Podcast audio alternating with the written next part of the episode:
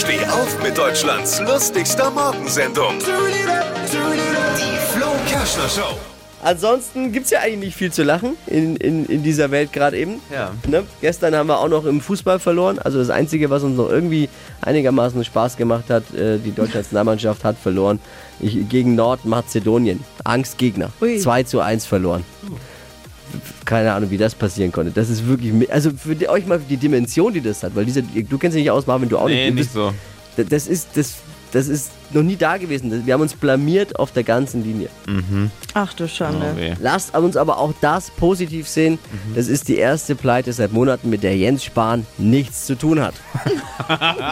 Das stimmt.